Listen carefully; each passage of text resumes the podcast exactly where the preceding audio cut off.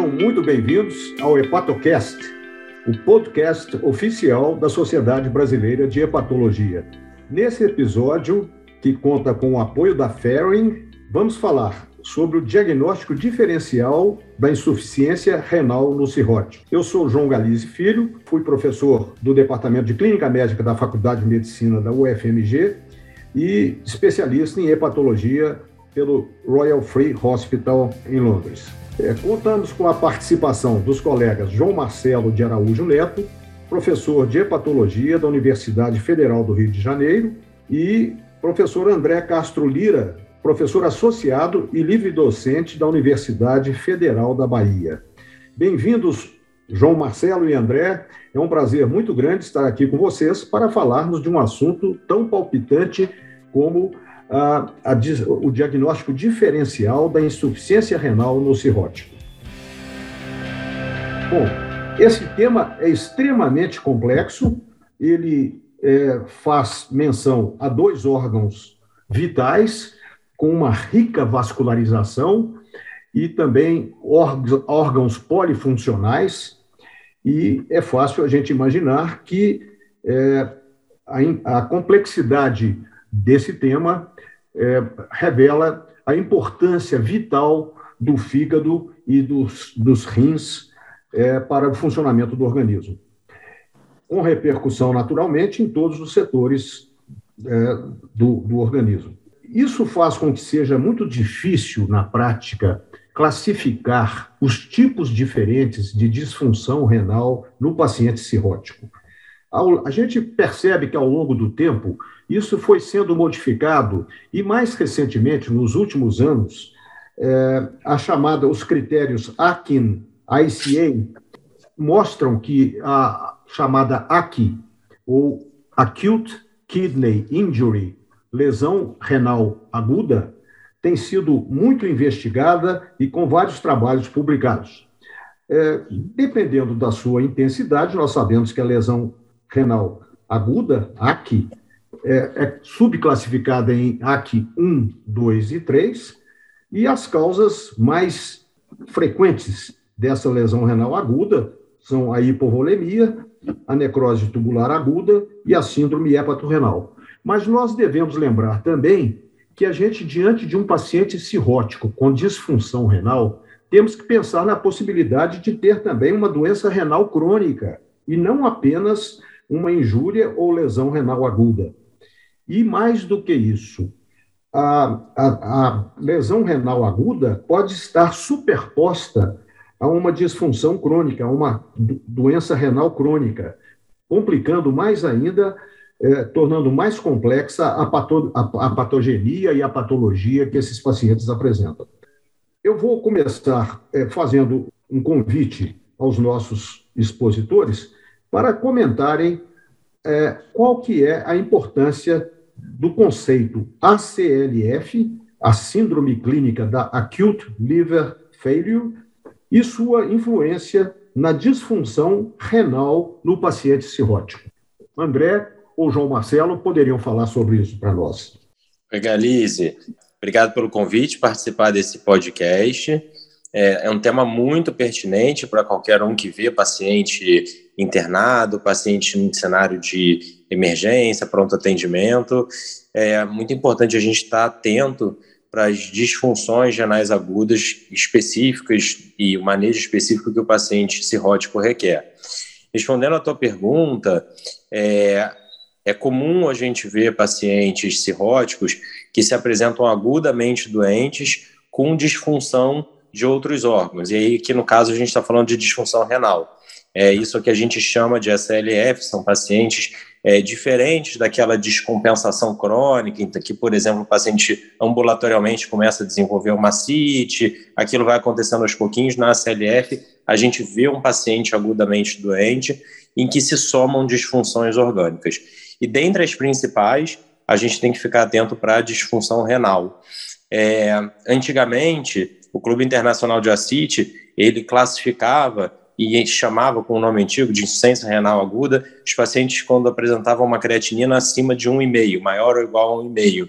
Uhum. Isso era muito problemático, porque é, a gente sabe que a creatinina no cirrótico ela tem peculiaridades, ela superestima a função renal e também esse conceito excluiu de, da possibilidade de ter uma alteração aguda aqueles pacientes que tinham uma doença renal crônica. Então, foi por isso que vieram os critérios AC, é, do CADIGO, e, e a gente tem que estar com eles em mente o tempo inteiro.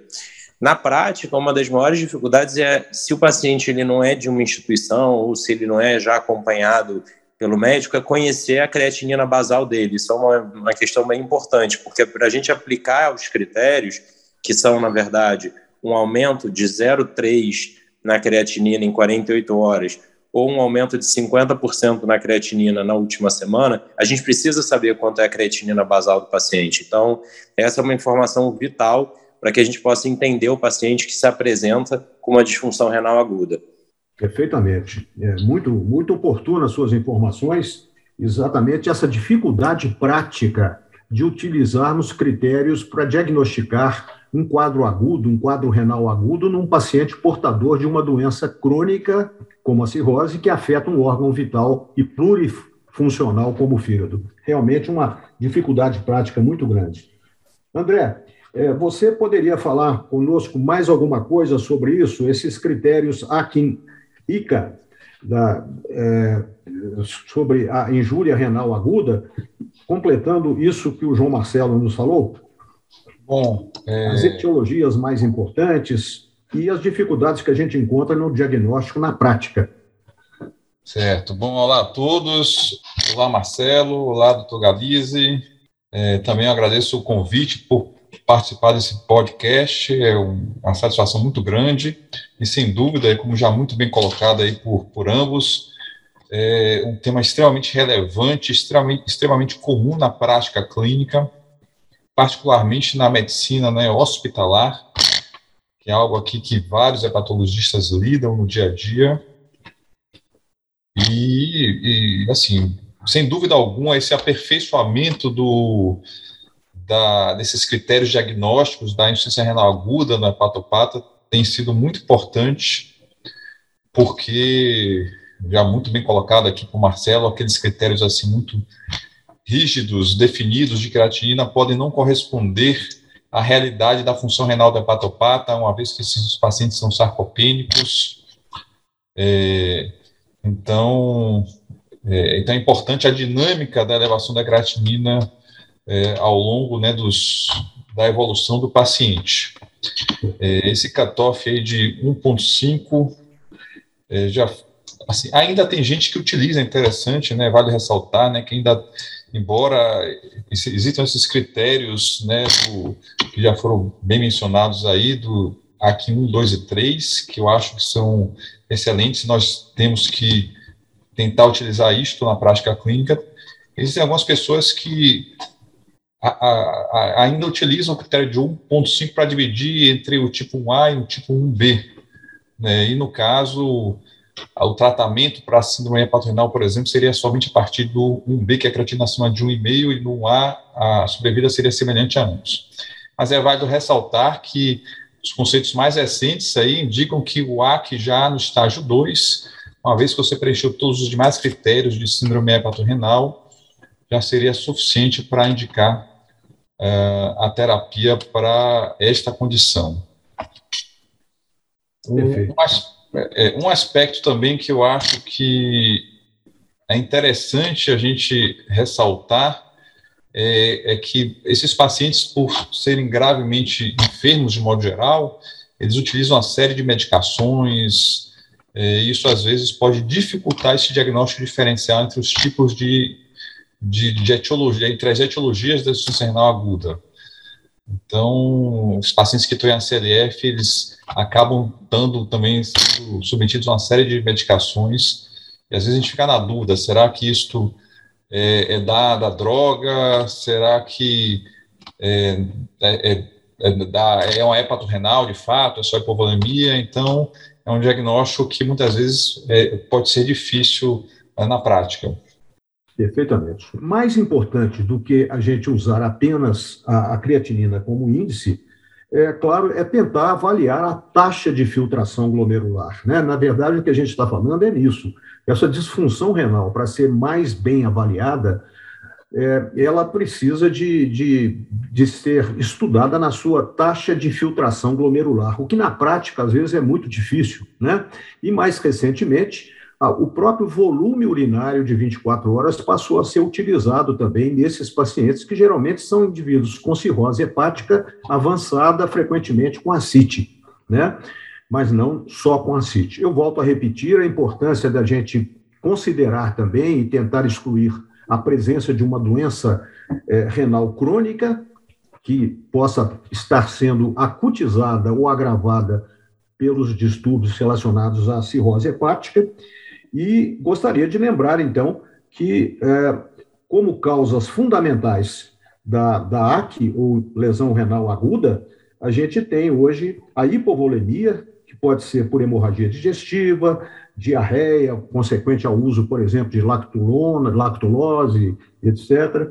O uso, ou o uso de diuréticos, que podem espoliar também esses pacientes cirróticos com acite, a necrose tubular aguda, e a síndrome hepatorrenal. Como é que vocês tentariam fazer o diagnóstico diferencial entre essas três principais causas da injúria ou lesão renal aguda? Então, Galize, é, o primeiro passo é a gente excluir que isso possa estar relacionado com toxicidade medicamentosa. Então, drogas que tenham potencial nefrotóxico, elas têm que ser suspensas imediatamente assim como os diuréticos também, sempre que possível. E aí, para a gente diferenciar se a gente está à frente a um paciente com uma insuficiência renal pré-renal, com uma hipovolemia ou com uma síndrome hepatorrenal, a gente vai fazer uma expansão volêmica. Então, a melhor forma de fazer expansão volêmica hoje em dia é com albumina, né? No passado já se discutiu entre cristalóide e albumina, mas hoje está bem estabelecido. A dose também está estabelecida. Um grama por quilo de peso por dia durante 48 horas.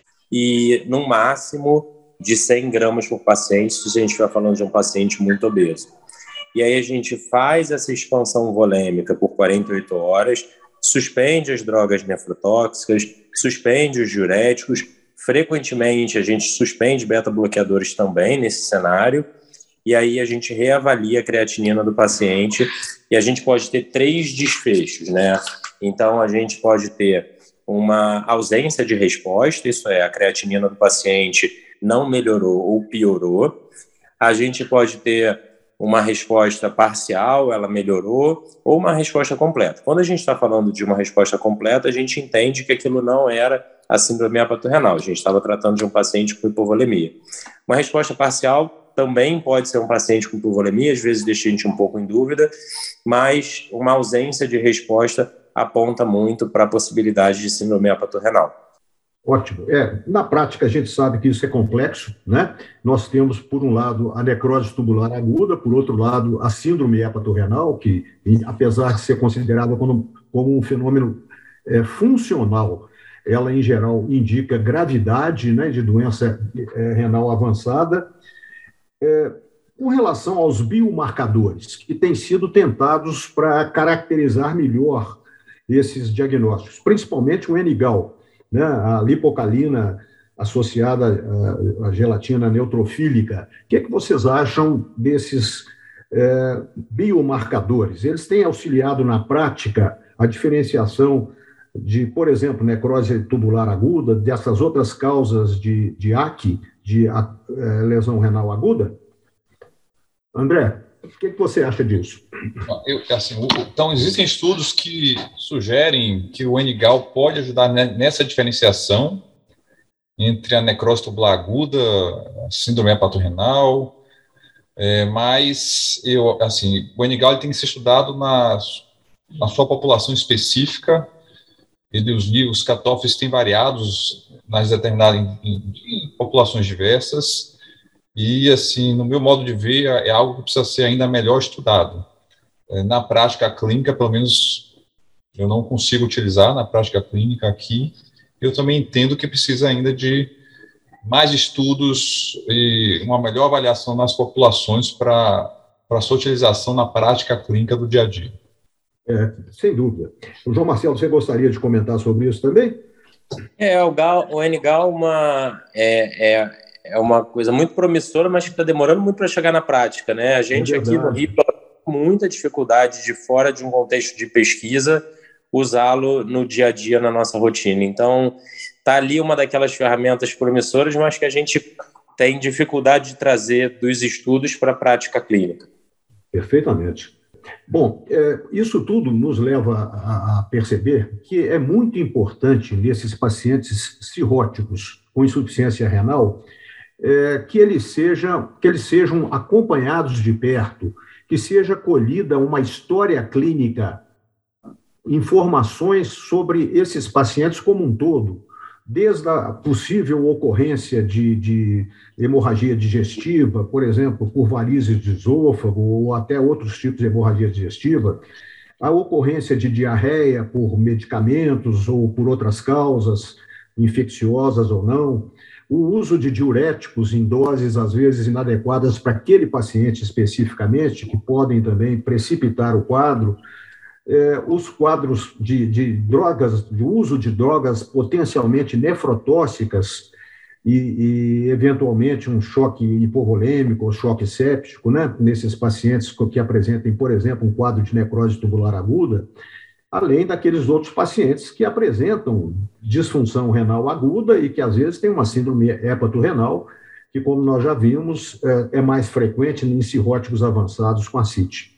Então, realmente, o uso de biomarcadores seria uma, uma, uma, conquista muito importante, mas na prática clínica, até o momento, a gente não pode contar com eles. Né? E nesse momento em que a gente lida muito com a, a ACLF, Acute on Chronic Liver Failure, é, a superposição de lesão renal aguda, AC, com doença hepática crônica, é também uma possibilidade prática. Né? Quem, você poderia comentar um pouco sobre isso para nós, João Marcelo? Claro, claro. É, Galize, a gente, quando a gente está frente a um paciente é, agudamente doente, em geral esse paciente está no contexto de um pronto atendimento, de uma internação recente, a gente tem que olhar a disfunção renal como uma das principais disfunções orgânicas que se apresentam nesse paciente cirrótico com a CLF. Então, primeira coisa, primeiro exercício que tem que ser feito é olhar a creatinina basal desse paciente, aí um apelo aqui que a gente tenha sempre atualizada, é, idealmente de três em três meses, mas se não idealmente pelo menos de seis em seis meses uma creatinina dos nossos pacientes, aí vai variar também de quem, qual cirrótico é aquele paciente e quão grave é a cirrose dele e olhar a creatinina no momento da admissão, porque muitas vezes o paciente ele já interna com a disfunção renal. Ela, obviamente, também pode se desenvolver ao longo da internação, é, a injúria renal aguda pode se desenvolver ao longo da internação, mas muitas vezes isso já acontece que a gente chama é, adquirida pré-internação. Então, olha aquela creatinina e fazer um exercício diagnóstico clínico, como você já falou, né?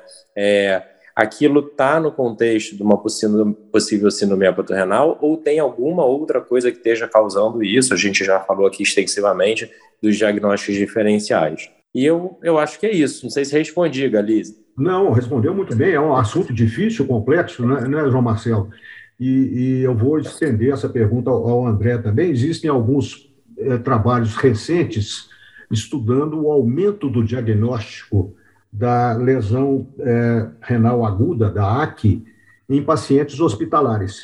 É claro que, por um lado, a gente tem que ver que o diagnóstico está sendo mais feito também. À medida que a gente acha alguns critérios e tem, tem mais cuidado com esses pacientes, o diagnóstico está sendo feito com mais frequência. Mas os estudos mostram que em pacientes graves, cirróticos avançados, internados em hospital, cada vez tem sido mais frequente o diagnóstico de AC, de injúria renal aguda. O que, que, você acha disso, André? Você acha que tem outras, outras causas incidindo sobre esses graves pacientes? É, um aspecto é que, sem dúvida, com a, a, mudança de classificação, essa classificação dinâmica, né, isso sem, sem dúvida, dúvida, também, isso já aumenta o diagnóstico, né, a frequência do diagnóstico. E, e ademais, a gente já comentou aqui também, os pacientes utilizam uma série de medicações internados que eventualmente podem contribuir. Infecção, é válido lembrar que a hepatopata, ele, ele infecta facilmente, muitas vezes espontaneamente. É válido lembrar também que existem as inflamações né, assépticas, as inflamações estéreis, que é o próprio ACLF, o próprio conceito de ACLF também é, tem, implica nisso, e todos esses fatores aí contribuem, podem é, tanto contribuir como serem a causa da insuficiência renal no hepatopata. É, um aspecto que eu acho também que é interessante a gente comentar, até que já foi, você mencionou até inicialmente, é a questão da do paciente com disfunção, é, a insuficiência renal crônica, né, o, a, tipo, a CKD, seja a hepatorrenal tipo CKD, ou paciente com disfunção renal crônica, algo que eu acho bem difícil, assim, na prática clínica, e que eu tenho visto muito, é o paciente que ele parece ter uma disfunção renal crônica de base, ele é hipertenso, ele é diabético, mas se chama uhum. nefrologia lá, se investiga o paciente, o rim dele está do tamanho normal. Então, o nefrologista fala assim: eu não tenho dados para dizer que ele tem insuficiência renal crônica. Então, a gente fica sempre com aquela questão: é uma hepatorrenal tipo CKD. Mas a minha impressão é que, às vezes, tem alguns pacientes que possivelmente têm uma doença renal de base e que ainda não tem a tradução radiológica e e, e, de um modo geral, também vale lembrar que esses pacientes com a creatina basal mais elevada, eles estão mais propensos a ter uma pior evolução ao longo do internamento. Tem, estudos mostram é, este, este, esta possibilidade também. É verdade. É, isso é, é, é, uma dificuldade prática muito grande que a gente tem, e, e você colocou muito bem, eu vou citar um exemplo, é, a, a síndrome metabólica, né? Com, com a doença hepática gordurosa não alcoólica, por exemplo, é, que hoje é extremamente frequente no mundo inteiro, né? e, e, e nos, nas últimas décadas tem aumentado a sua incidência, é, é fácil a gente imaginar que esses pacientes, por exemplo, é, se apresentam muitas vezes com a disfunção renal, a disfunção hepática grave, avançada, e, e, com essas complicações renais, e é difícil a gente afastar nesses pacientes uma doença de base crônica também, uma nefropatia crônica, uma doença sistêmica crônica, hipertensão arterial, disfunção cardíaca, além da, da, da cirrose hepática e, e, do quadro renal. Então, realmente, é, isso hoje está cada vez mais comum. É, na teoria, a gente consegue enumerar uma série de possibilidades e fatores, mas na prática clínica, diante de um paciente gravemente enfermo no hospital, é extremamente difícil a gente querer separar uma coisa da outra. Né? Então, esses pacientes têm que ser realmente vistos com frequência. É, é, muito importante uma, uma avaliação diária e, às vezes, até mais do que uma vez ao dia desses pacientes, porque são, é um quadro clínico complexo, como nós vimos, e que varia muito, que pode mudar ou por efeito de alguns fatores externos, como, por exemplo, medicamentos, o tipo de, de hidratação, o tipo de, o grau de, de albumina que é injetada e tal, ou pode mesmo por efeitos da própria doença intrinsecamente, pode um quadro clínico pode modificar-se em pouco tempo, né, em algumas horas, de um dia para o outro, e esses pacientes, então, têm que ser acompanhados muito proximamente. É, e, e um transplante, até que ponto que o transplante de órgãos, o transplante de fígado, o transplante conjunto de fígado e rins, até que ponto que essas alternativas são utilizadas ou devem ser utilizadas nesses pacientes? Olha, Galize, a gente hoje, felizmente, vê um crescente do transplante duplo, né? Então, enquanto no passado o transplante duplo era reservado para populações muito especiais, hoje a gente, felizmente, vê é, o uso em maior escala. Então, um paciente que é renal crônico e que é um cirrótico avançado, ele hoje tem uma perspectiva muito mais real de poder fazer um transplante duplo do que acontecia no passado. Então, acho que é um, realmente um avanço que está acontecendo no Brasil inteiro e a gente vai ver isso acontecendo cada vez mais. Perfeito. André, você gostaria de mencionar alguma coisa a esse respeito? É, o transplante duplo, né, para o paciente que tem uma doença renal crônica de base já bem estabelecida e tem a doença hepática, particularmente uma doença hepática descompensada ou compensada com hipertensão portal, ele eu acho que ele hoje em dia já está assim, uma indicação bem, bem mais clara, né? Então, é, é, de modo geral, esses pacientes são colocados em lista. Eu acho que a questão, às vezes, que fica mais controversa é o paciente que tem insuficiência renal aguda, internou, aquele que tem a síndrome hepatorrenal bem clara, tipo AC, né, antiga tipo 1, esse paciente vai para o transplante de modo geral, síndrome de rim, mas aquele paciente que persiste com insuficiência renal e vai para diálise, seis, seis semanas sem voltar à função renal, aí existem grupos que já advogam que nesse paciente seja feito o transplante duplo. Então, seria a situação que eu diria assim, mais controversa nessa questão.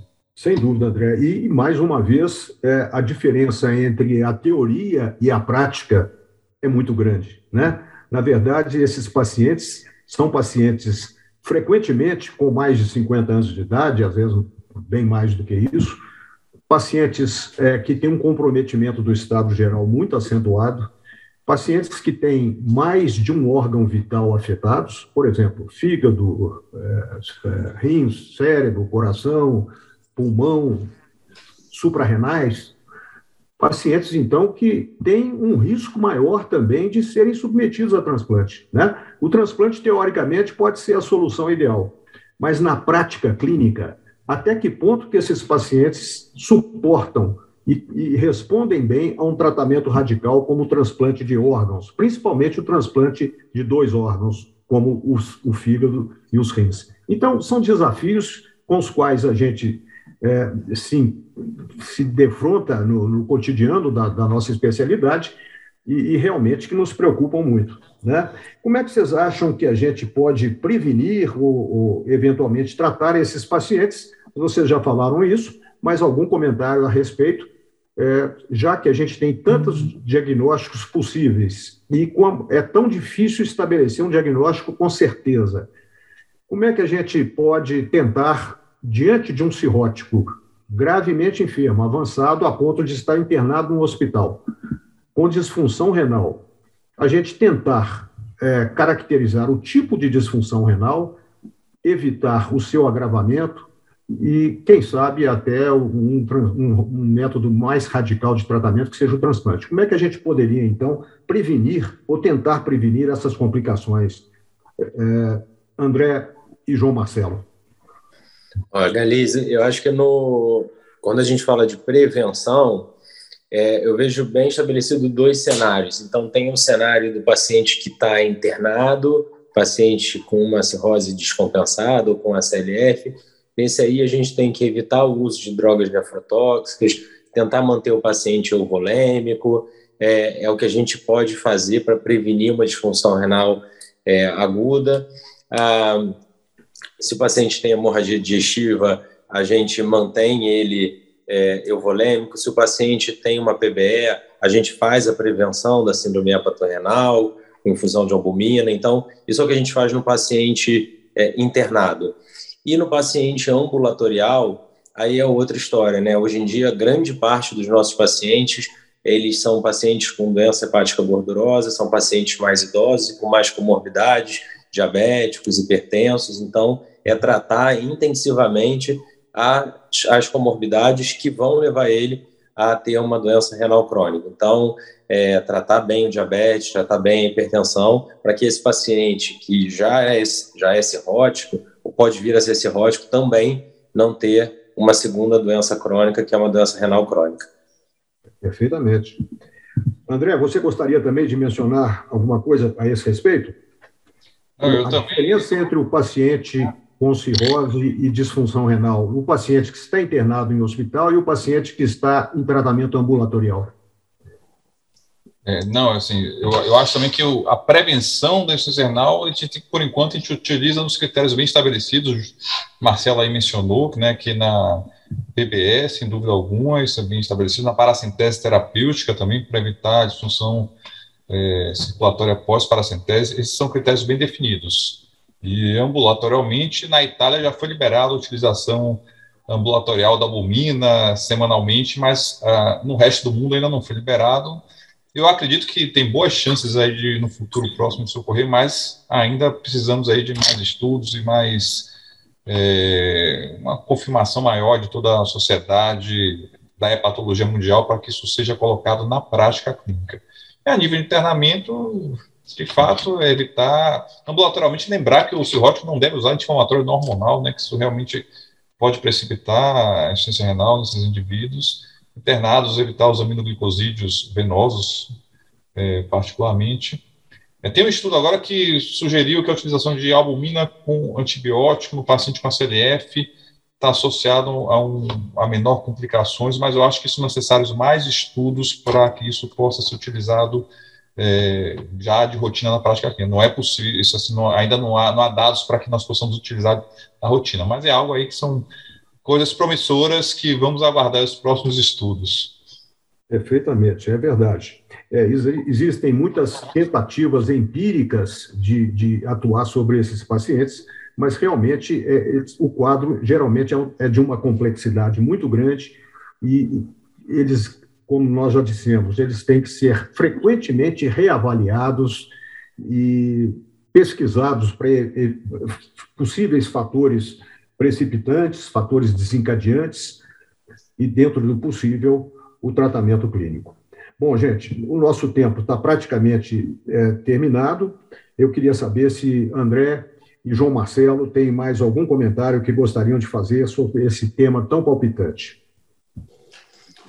Elisa, eu acho que a gente cumpriu nossa missão aqui, né? É, a teoria do AC, da injúria renal aguda, ela está toda disponível é, nos livros, na internet. O que a gente fez aqui foi poder compartilhar um pouquinho do dia a dia, que eu acho que é o objetivo do podcast, as dificuldades do dia a dia. É, então, estou bem feliz de ter participado e te agradeço o convite. André, mais alguma coisa que você gostaria de comentar? Só, só ressaltando novamente, é uma condição bem comum na prática clínica. É, assim, o meu princípio assim, é de utilizar o que está bem estabelecido na literatura, é, a albumina é uma, uma, droga que eu gosto muito, mas eu acho que por enquanto nós temos que utilizar ainda no que está bem estabelecido. Ela tem seus efeitos colaterais, que é, por exemplo, congestão pulmonar. Então, devemos nos ater aí ao que já está demonstrado cientificamente, mas de olho no que está para surgir aí adiante, né? Vamos esperar os próximos estudos. Perfeitamente. Bom, então, resumindo, nós é, sabemos que nos últimos anos esses temas têm sido é, alvo de muitas pesquisas e tentativas de, de uma, uma, classificação e, e organização da sua terminologia. Atualmente, os nossos critérios são os critérios da ACIN, AICA, né, do Clube Internacional de ACIT, que é, definiu a lesão renal aguda, a ACI, é, principalmente é, causada por três fatores diferentes: a hipovolemia, como nós já dissemos, que pode ser por hemorragia digestiva, diarreia, ou uso de diuréticos ou outras drogas, por necrose tubular aguda, também pelo uso de drogas nefrotóxicas, choques hipovolêmicos, choques sépticos, etc., e por síndrome hepatorrenal, que é uma síndrome funcional, mas que indica, em geral, doença avançada grave, Além disso, os pacientes podem ser portadores também de uma doença hepática crônica, além da doença da lesão renal aguda, e a gente tem que pensar também nessa superposição de doença renal aguda sobre uma doença hepática, é, renal crônica prévia num paciente cirrótico. É muito difícil, nós já vimos que o transplante de fígado e de rins, eventualmente, é um método radical, mas que é importante que a gente saiba se o paciente tem condições clínicas de eh, eh, responder bem a esse tratamento.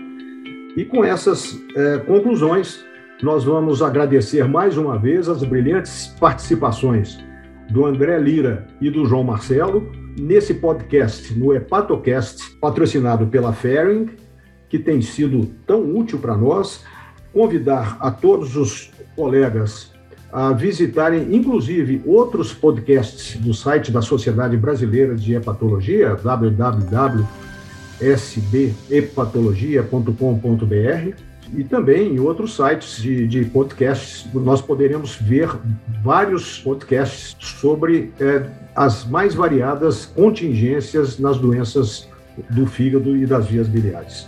Muito obrigado a todos.